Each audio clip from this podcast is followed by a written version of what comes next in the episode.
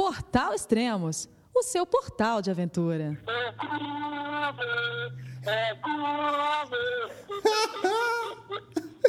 Fantástico, parabéns. Bom dia, boa tarde, boa noite. Bem-vindos a mais um podcast do Portal Extremos. Perceberam que já começamos bem animados, né?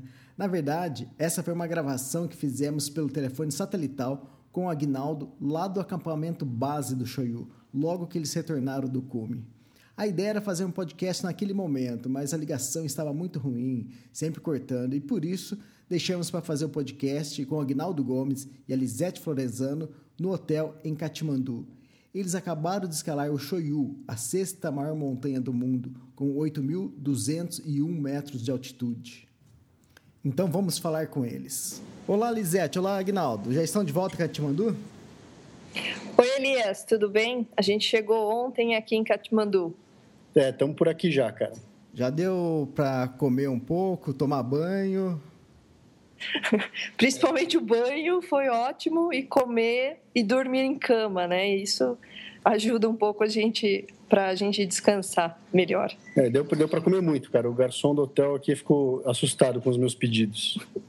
Comeram dalbá? Não, pelo amor de Deus, não mais. Comemos agora um. Agora a gente está mais na fase do filé com arroz, e salada, fruta, essas coisas. Vocês estão na fase de engorda agora. Vocês perderam muito, muito peso na montanha? Cara, até que não. Eu, eu pesei ontem, a hora que eu cheguei aqui, foram 4 quilos. É, eu perdi uns 4 quilos também. E quantos dias de expedição foi? 4 quilos para quantos dias? É, entre a saída de Katmandu e a volta que foi ontem, foram 40 dias, Elias. Ah, tá. Isso contando você, a travessia que vocês fizeram, vocês ali na, fazendo aclimatação, é, é Singatse, né? É, a gente é, contando todos os dias que a gente passou lá pelo Tibete, parando nas cidades, né? A gente foi subindo ao pouco justamente para fazer essa aclimatação, cara. Ah, legal. E como foi a expedição? É... Foi mais ou menos o que foi proposto? Eu vi que vocês seguiram bem à risca o cronograma que, tava, que foi sugerido para vocês. É, no fim a gente deu muita sorte com o tempo, eu acho, e a gente conseguiu realmente cumprir o, o, cronograma, o cronograma que haviam passado para a gente, né, que a empresa passou para a gente. Mas eu acho que foi uma questão muito de sorte com o tempo. Se, tivesse, se a gente tivesse tido algum problema com o tempo, com certeza o cronograma teria sido alterado. Mas foi super, tudo super bom. Nossa, eu não tenho nada para reclamar. É, inclusive a janela de cume, cara, a gente pegou praticamente a última que, que, que, teve, porque depois que a gente saiu da montanha foram cinco dias de nevasca todo dia. Cara. Ah, legal. Depois eu vou voltar a falar sobre isso. E você chegou a comentar que os acampamentos eram muito longe um do outro, vocês caminhavam muito. É, como foi isso? É, é, exatamente, cara. Tanto do, do campo base avançado para o campo 1 e para o campo 2, eram pelo menos de 6 a 7 horas de, de escalada, né? E com uma, uma, umas boas inclinações, cara. Dava, dava para ficar bem cansado. Eram dias longos, cara, que, que exigia bastante da gente. É, e com a, com a falta de ar também, né, com a questão do ar rarefeito, então a gente acaba demorando muito mais para chegar e cada vez que a gente chegava no acampamento a gente estava com um cansaço acumulado. Essa era a sensação. Ah, legal. É, vocês fizeram dois ciclos de aclimatação, né? E o segundo ciclo, vocês já se sentiram melhor para subir os primeiros acampamentos? Como foi? Eu acho que no segundo ciclo, pelo menos para mim, eu estava me sentindo bem melhor do que no, no primeiro ciclo, com certeza. Mas na hora que a gente entrou para o ciclo do cume, eu estava me sentindo mais cansada do que no segundo ciclo. É essa história de, do cansaço acumulado, né? A gente ficou muito tempo em altitudes muito altas, mesmo o campo base uh, do Choyo é muito alto, né? 5,700. Então não dava tempo para, não teve tempo para o corpo se recuperar muito. É, acho que entre as montanhas de 8 mil, o campo base do Choyo é o mais alto que tem, cara. É, o Everest está 5.350, você estava assim, quase 5.700, né? É, dava 5,700 lá. A gente passou uns bom, umas duas, duas, duas semanas lá, 15 dias. E é uma atitude que você recupera, mas, cara, é, não muito, né? Não 100%. Você está sempre um pouco cansado. Tudo que você vai fazer, até mesmo no campo base, é, te deixa te deixa ofegante. Ah, você chegou a comentar também que a descida do C2 para o C1 foi, era bem complicada, era quase que pior que a subida. É, então, nesse, nesse trecho tem um, um dos pontos da, da escalada que chama Ice Cliff, que é uma parede de, de, gelo vertical que você tem que, que, fazer, né?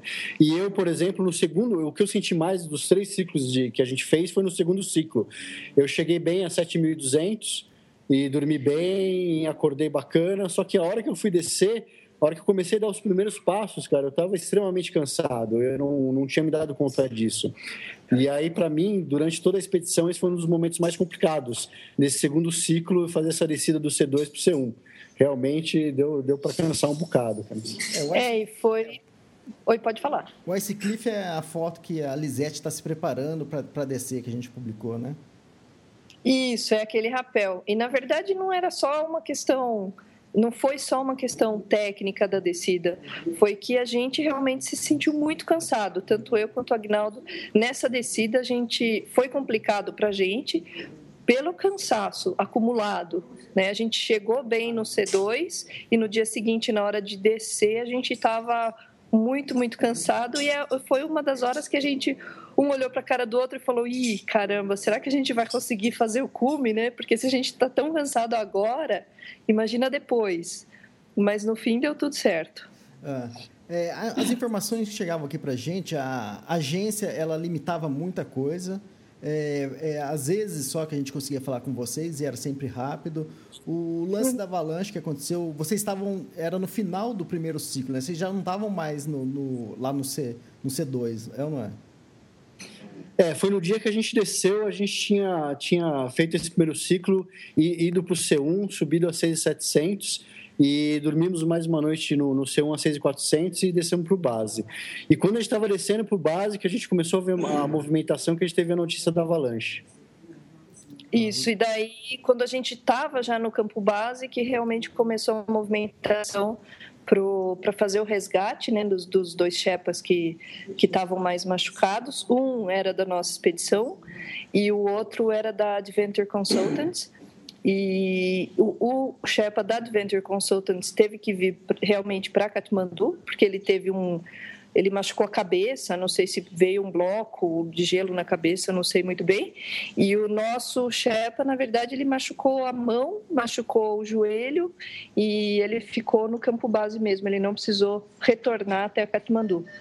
Tá, Mas ele depois não escalou com a gente. Ele não escalou. Ah, entendi. E depois disso, vocês subiram, vocês esperaram alguns dias ali, descansaram e fizeram o segundo ciclo. Aí já tá, a montanha já estava melhor? Como que é?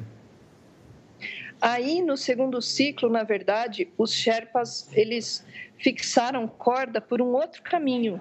Ao invés de fazer a passagem pelo Ice Cliff, como eles estavam começando a fixar corda e teve avalanche, eles escolheram um outro caminho para evitar esse pedaço que estava um pouco mais perigoso. Então, no fim das contas, a gente subiu a Cliff por um outro caminho. É, mas a montanha já estava mais estável também. No primeiro ciclo que a gente fez, quando a gente estava lá no campo 1, a gente viu uma avalanche fora da via, mas deu uma avalanche na montanha e durante a noite a gente escutou pelo menos mais duas avalanches. Então, quer dizer, nesse começo a montanha ainda estava por causa da monção, da quantidade de neve que tinha caído, a montanha estava tava instável. Na segunda vez que a gente subiu, a gente já não, não, não viu mais nada disso, o negócio já parecia estar tá, tá mais firme, estar tá mais coeso. Ah, legal. Quando vocês chegaram no acampamento base, é, ou acampamento base avançado, já tinha expedições instaladas lá, é isso? Na verdade, a gente, nós somos quase que os primeiros a chegar no campo base avançado. Outras expedições estavam chegando ao mesmo tempo que a gente. Eu acho que não tinha ninguém antes de nós, né? Tá. É, não, a gente foi realmente um dos primeiros a chegar por lá. Tá. E alguns dias antes, depois que vocês finalizaram o, o segundo ciclo e estavam esperando, descansando no, no acampamento base avançado, é, algumas expedições chegaram ao cume, que foi no dia 26, 27, começou a chegar algumas expedições ao cume. E o programado de vocês era cume no dia primeiro. E só que junto a isso começou a chegar imagens de, de satélite de uma tempestade chegando, né? Vocês temeram em não poder fazer o cume? Por causa da tempestade? Sim. porque, é, na verdade, as coisas lá, com relação à previsão de tempo, estavam muito ninguém sabia ao certo o que ia acontecer. Algumas agências colocavam essa tempestade, outras falavam que não ia ter tempestade nenhuma, e a gente estava lá com um tempo super bom. Então, quer dizer, as informações não eram coerentes, cada um falava uma coisa e no fim a gente não sabia muito bem o que ia acontecer as, aquelas as outras empresas decidiram uh, antecipar, na verdade, o cume, né? Então, ao invés deles fazerem dois ciclos de aclimatação e depois o ataque ao cume, eles já fizeram o segundo ciclo e já partiram para o cume, com medo da, dessa, dessa tempestade. É, e, e para a gente. Oi? Pode falar. E daí e a gente, o nosso guia, ele decidiu que não, né? Ele decidiu completar realmente os dois ciclos e acreditou no que a gente via, eu acho, que era que o tempo estava firme. É, exatamente, que eu é, quando vocês começaram a fazer o ataque ao cume, que a gente tinha visto aquela aquela imagem de satélite de tempestade chegando, e a gente viu que estava um pouquinho longe ainda, tá, daria tempo de vocês fazer ataque ao cume, mas a imagem também mostrava algo como um furacão, tufão é, no Vietnã e chegando na China. E a notícia que a gente tinha aqui à noite no, nos telejornais era isso mesmo. Viu? Era enchente, era tufão lá, lá no Vietnã. E eu só imaginando, falei, essa, essa, essa tempestade logo deve chegar. Então, eu imaginava que vocês teriam, tipo, uma chance de ataque ao cume. Agora, se tiver que esperar uma segunda, aí acho que ia ser mais complicado, não é? é não, não teria dado certo. E realmente, se a gente tivesse esperado mais um dia, Uh, a gente provavelmente não teria feito cume. E era só que me faltava, né? Pegar um tufão no cume do choio, né? Pelo amor de Deus. É complicado. E o ataque ao cume, como foi? Teve algum imprevisto, alguma dificuldade maior? Porque até então vocês só já tinham chegado ao C2, mas vocês não tinham chegado ao C3. No, no ataque ao cume, é aí que vocês chegam no C3 e depois vão direto para o cume, né? Isso. Para mim, a subida do C2 para o C3 foi a parte mais difícil da escalada. Por alguma razão, foi um dia que eu acordei me sentindo super fraca, cansada e foi um, um, esforço enorme. Era um, era um trecho curto, na verdade, não tinha um ganho de altitude tão grande, mas para mim foi super difícil, super difícil, desgastante. E, e no dia do cume, para mim, pelo menos, eu não sei se pelo fato de estar com oxigênio, que claro que ajuda bastante, para mim não teve nenhum imprevisto, foi lindo, teve o, o, nascer do sol durante a minha escalada. Eu estava chegando quase ao cume e estava nascendo o sol. Então, para mim, o dia do cume foi realmente especial e eu não me senti cansada.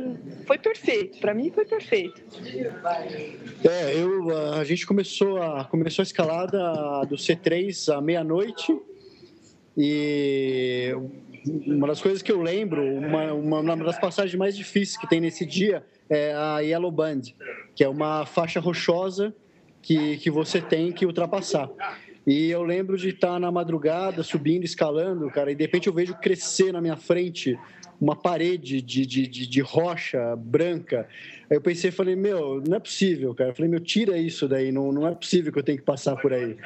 E, mas o caminho era aquele mesmo, e, mas foi, foi bacana, foi legal. Quando teve um momento que eu ia parar para descansar, para tomar alguma coisa, aí tava um cara comigo, ele falou comigo, ele falou para mim, mas você vai parar agora? A gente está no cume, está chegando já. E aí quando eu vi já estava lá em cima, foi, foi bem bacana. É, legal.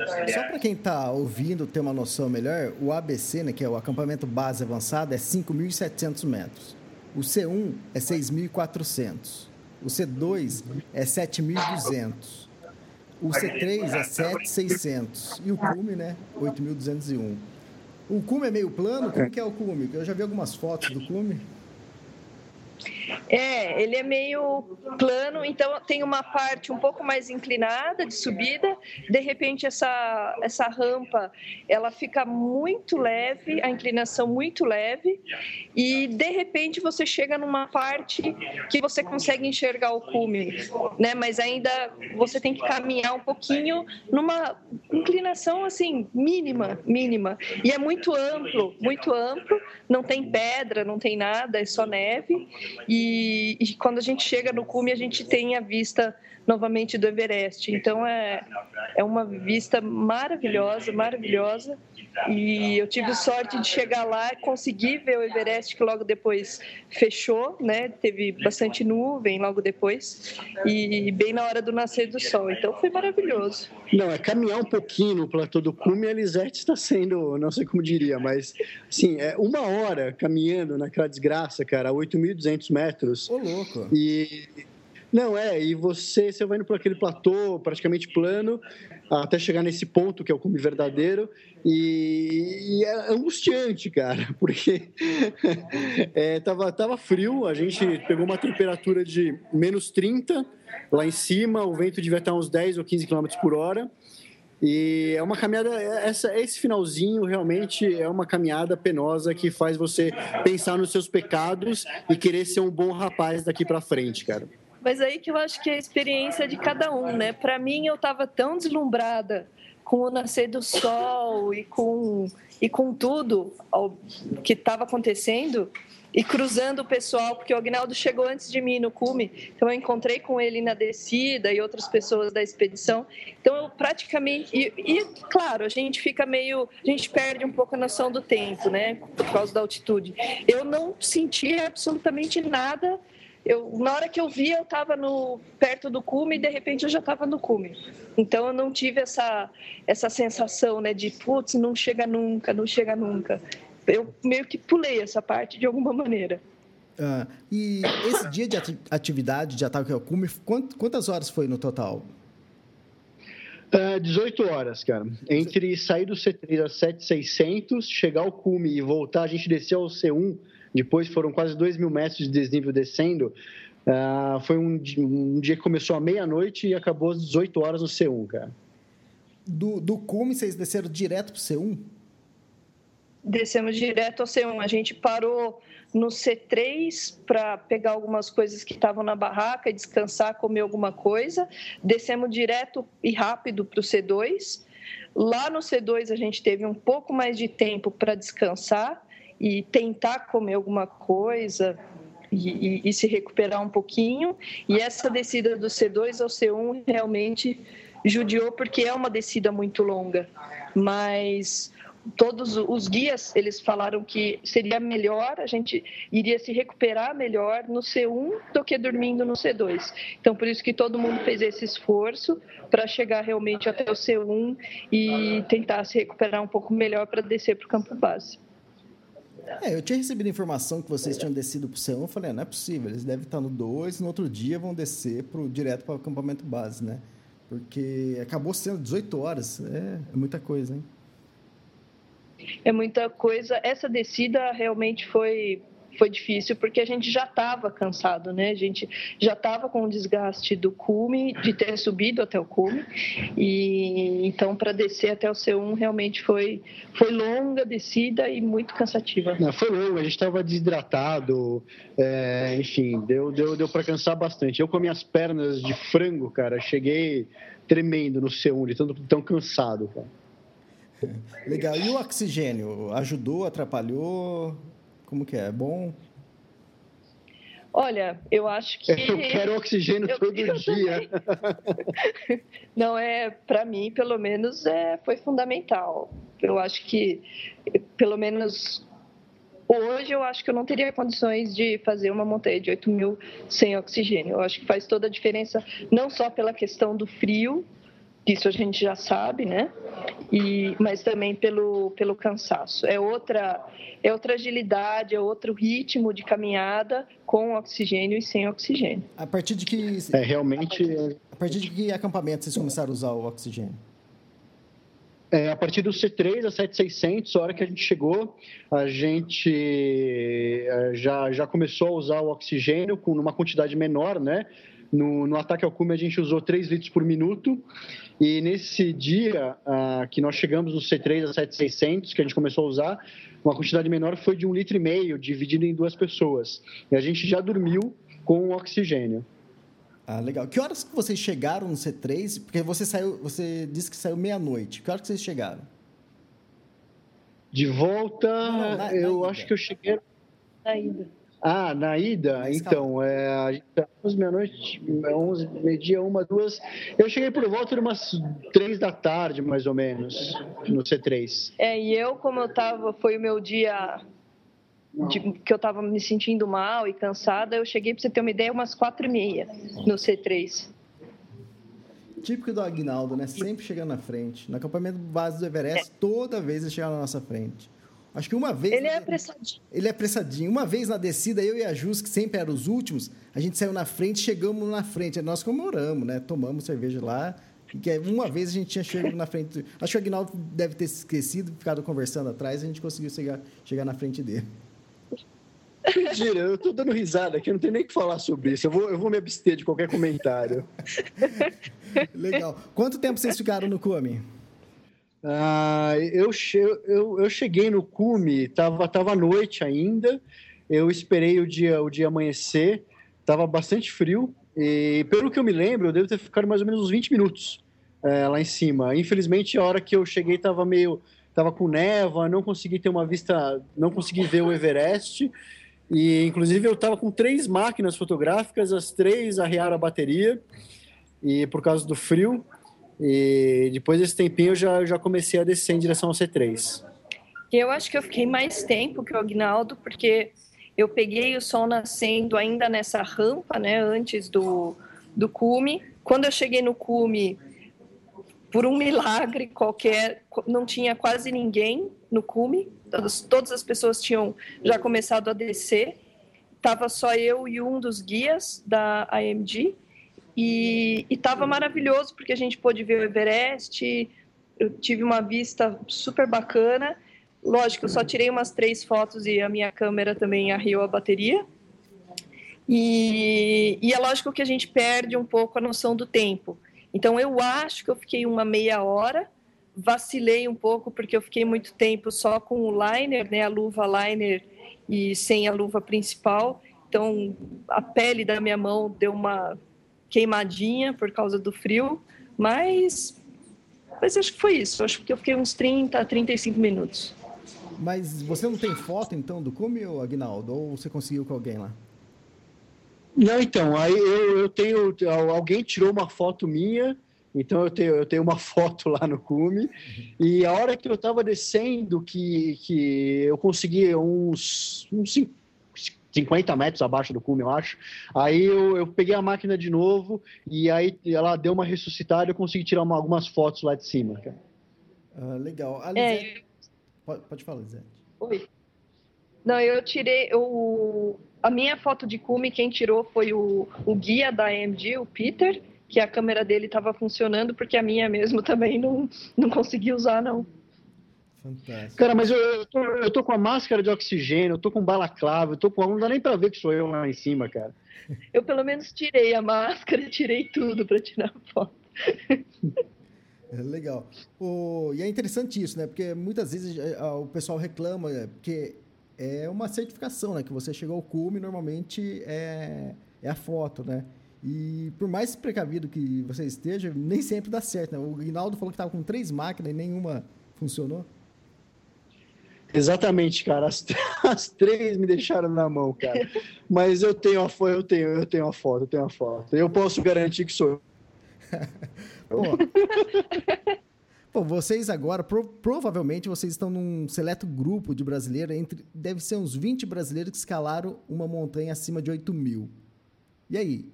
Parou por aí? O que, que vem pela frente? eu acho que essa, pelo, pelo, inclusive no nosso grupo, né, do pessoal que escalou com a gente, é, fica essa, essa pergunta, né? Pô, e aí o próximo? O que, que vai ser o próximo? Eu não sei, eu, eu tenho vontade de, no fim das contas, eu tenho vontade de fazer mais alguma, alguma montanha de 8 mil. Acho que não o Everest, pelo menos por hora. Eu continuo com a mesma opinião que é muita gente, é uma montanha muito cara, então acho que ainda não é o que eu o que eu tenho em mente como uma escalada bacana. Eu acho que eu faria um, algum outro 8 mil sim, mais fácil, né, claro. E, e aí, Agnaldo, você? Não, eu agora estou com o projeto Sete Praias, cara. Eu vou visitar sete praias de cada continente, as que tem areia gostosa e água morna, cara. Por enquanto é a única coisa que eu consigo pensar. Tem que dar mais um tempo para ele, para a memória de escalador bater. Tem que, tem que bater curta. a saudade, né? Tem, tem. É verdade. Mas por enquanto é o projeto Sete Praias. É, pô, mas Aguinaldo, você fez o trek do acampamento base do Everest, você viu o Everest ali de perto. Depois você escalou a Island Peak, que é de frente para o Everest. Depois você fez a travessia para o Tibete. Você viu o Everest na face norte. Voltou para é. Katmandu de avião, passou por cima do Everest. Agora escalou o Shoyu, de frente para o Everest. É, eu acho que tem alguma coisa me chamando. Então, não sei, acho que tem alguma coisa me chamando. Mas não, não, não sei, não sei, não quero pensar nisso agora. Vou, me abstenho novamente. é, fantástico, cara. Ah, parabéns para vocês e foi fantástico. Muita gente acompanhou, muita gente deixou mensagem aqui. E é legal, é, aquela bolinha às vezes estava atrasada, às vezes a gente ficava esperando notícia porque tinha que movimentar vocês. E a gente sabia que vocês tinham saído para atacar o cume, mas não tinha certeza se, se tinha concluído ou não. A bolinha ficava parada ali. O pessoal, Elias, e aí? Cadê os caras? inclusive, Elias, eu, eu, a, gente, a gente acabou não tendo o acesso a, a, a, internet, por coisa que a gente achou que ia ter. A gente acabou ficando 40 dias offline e eu assim, até queria pedir desculpas para o pessoal que escreveu, que participou no site, da gente não ter interagido mais porque realmente a gente não tinha como, a gente não tinha nenhum tipo de acesso a qualquer mídia, a única coisa era o telefone satelital, que às vezes funcionava, às vezes, ah, vai em cima daquela pedra que funciona, esse tipo de coisa. Então, agradecer bastante ao, ao pessoal que, que participou e pedir desculpas da, da, nossa ausência aí desse, desse dia a dia, desse, desse, enfim, das mensagens que foram postadas, cara. É, legal, a gente, planejou bastante coisa, tinha o telefone satelital que, que ia levar, é, só que vocês atravessaram a China, já o Facebook já sumiu, né? É verdade, o Facebook já não funciona por lá. E mesmo e-mail, às vezes, dependendo do lugar, a gente não conseguia uh, um, abrir né, o, o, programa de e-mail. Então, lá na China, tudo é um pouco mais complicado com relação a isso. E, na, e durante a expedição mesmo, a gente só tinha o, o satelital, como, e como o Agnaldo falou, às vezes funcionava, às vezes não funcionava, e não era sempre que a gente podia usar também, né? Então, realmente foi a gente pede desculpa realmente por não ter mandado mais informação, mandado mais fotos e respondido o pessoal. Ah, maravilha, foi ótimo aqui, deu para acompanhar bem. A IMG também é, conseguiu mandar notícia para a gente, a gente publicou e eu acho que foi bem legal. E agora, depois aguardando agora as, vocês mandarem as fotos que vocês têm, que vocês fizeram, para a gente publicar, fazer um, um, uma galeria de fotos aqui da, da expedição. Não, legal, a gente vai mandar. Uh, Elias, posso fazer uma sessão de agradecimento, cara? Lógico. Bom, primeiramente, é, eu queria mandar. Não é, primeiro, não é um agradecimento, é um parabéns. Dani faz aniversário amanhã. Eu, infelizmente, estou longe. Tô, ela está lá no Brasil, né? Ela, ela vem daqui duas semanas. Eu, ela, eu, eu, eu vou embora e daqui duas semanas ela chega aqui fazer o trek no campo base. E a Dani é minha esposa e amanhã ela faz aniversário. Então eu queria aproveitar esse podcast e mandar os parabéns para ela e dizer que eu estou com muitas saudades e que, que eu te amo, Dadã. E a outra coisa, eu queria agradecer também a Pisa Trekking, que, que, que, apoiou, que me apoiou nessa viagem, no Maurício Lino, um cara que, através dele, que eu conheci o mundo das montanhas, isso há 25 anos atrás, e se hoje eu estou aqui é graças a ele, e a Pisatec também, e ao Marcelo Marajá, e a Piton Adventure, que é uma, uma empresa que faz camisetas de aventura, que também me deu uma força nessa viagem e fez um apoio bem legal para mim aqui, cara. Obrigado, Elias. Imagina. E a você, muito obrigado, cara. É, obrigado a você pela toda a cobertura. Fique à vontade, Elisete, também.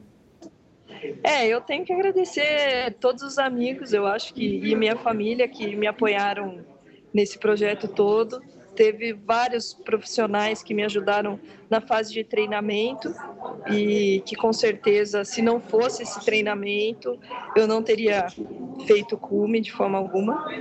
E, e acho que é isso. E obrigada a você mais uma vez pela cobertura, que foi muito bacana. Ah, legal. A gente também agradece vocês, parabéns e, e até a próxima. Vamos ver aí, quem sabe vem alguma outra montanha pela frente e a gente faça uma nova cobertura. Opa, com certeza. Valeu, Elias. Grande abraço, cara. E põe uma música legal no final aí, hein? Tá, legal. A abertura vai ser com a nossa gravação que você fez lá do, do ABC. Tá é Cume! Falou, abraço!